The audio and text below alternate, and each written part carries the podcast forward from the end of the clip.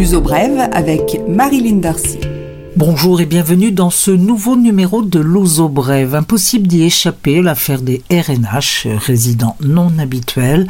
Le gouvernement portugais a déposé un amendement au projet de loi de finances pour introduire une taxe de 10% sur les revenus de pension des retraités exonérés jusqu'à présent. Le RNH oblige à vivre six mois par an au Portugal et établir sa résidence fiscale. En contrepartie, l'État portugais accorde l'exonération totale de l'impôt. Est voté, cette taxe forfaitaire ne sera pas rétroactive. Elle ne concernera que les nouveaux adhérents au statut spécifique. Autre nouveauté, le gouvernement veut maintenir les autorisations de résidence pour investissement, plus connues sous le nom de Visa Gold, les visas en or, mais seulement pour des investissements à l'intérieur du pays. Il s'agit de retirer la pression immobilière de Lisbonne et Porto et d'aider l'intérieur du pays. Là encore, le gouvernement souhaite favoriser les investissements créateurs d'emplois. Les visas Gold pourront aussi être appliqués à des projets environnementaux. Les HARI ont une durée de deux ans et sont réservés aux citoyens hors Union européenne. Au total, les partis politiques ont déposé 1300 amendements au projet de loi de finances approuvé en première lecture par l'Assemblée nationale. Les députés vont devoir maintenant les examiner un par un pour voter en session plénière le 6 février prochain. De ce vote dépendra la poursuite en l'état ou non du RNH et des visas en or. Les modifications éventuelles sur ces visas en or provoquent de vives réactions dans le milieu de l'immobilier. Différentes organisations ont fait connaître leurs craintes sur une éventuelle diminution de l'investissement. Depuis 2012 et leur création, les visas en or ont permis 10 milliards d'investissements au Portugal. Les investisseurs principaux sont les Turcs, les Nord-Américains, les Russes et les Brésiliens. À propos d'investissement, Vanguard Properties du milliardaire franco-suisse Claude Berda va construire une tour de logement de 26 étages à Campolide. Le chantier a commencé, il prendra fin en 2022. L'investissement est de 90 millions d'euros. Les prix oscilleront entre 4200 et 9200 euros le mètre carré. Peut-être un deuxième appartement de luxe pour Cristiano Ronaldo, le joueur de foot, qui s'est rendu acquéreur d'un appartement de luxe en plein centre de Lisbonne pour la bagatelle de 4 millions d'euros. L'immeuble est également du promoteur Claude Berda.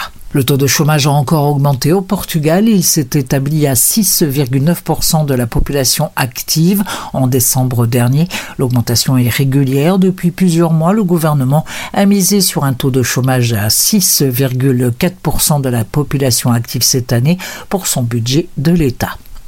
La page des entreprises Transtejo, la compagnie de ferry sur le Tage, lance un appel d'offres pour acquérir 10 nouveaux navires à propulsion électrique. L'investissement est de 57 millions d'euros. Ces ferries assureront comme actuellement la traversée entre les deux rives du Tage à Lisbonne. Boire de la bière est indirectement vertueux. La société Superboc a décidé de mettre le salaire minimum dans l'entreprise à 735 euros brut mensuel. Il est de 635 euros partout ailleurs. C'est la seconde augmentation en deux ans. Le groupe emploie un total de 1300 personnes. L'uso brève, culture. Les suggestions culturelles, toujours très attendues, repenser, réutiliser et recycler, c'est avec ces trois objectifs que va être lancé le projet Remuséum qui s'installera sous le pont 25 avril au quai de Santos. L'idée est de créer un espace temporaire qui comprendra un début, un milieu et une fin. Le Remuséum sera destiné à la connaissance et à l'expérience sur la gestion des déchets, l'économie circulaire et l'environnement. On pourra mieux comprendre le cycle du recyclage et peut-être faire disparaître quelques préjugés sur la question. Le Remuséum va ouvrir ses portes le 17 mai prochain. Lisbonne encore, la ville va se doter de 200 fontaines neuves et modernes. L'idée est de permettre de boire l'eau du robinet dans la rue et de remplir sa bouteille afin de diminuer le recours à la bouteille plastique unique.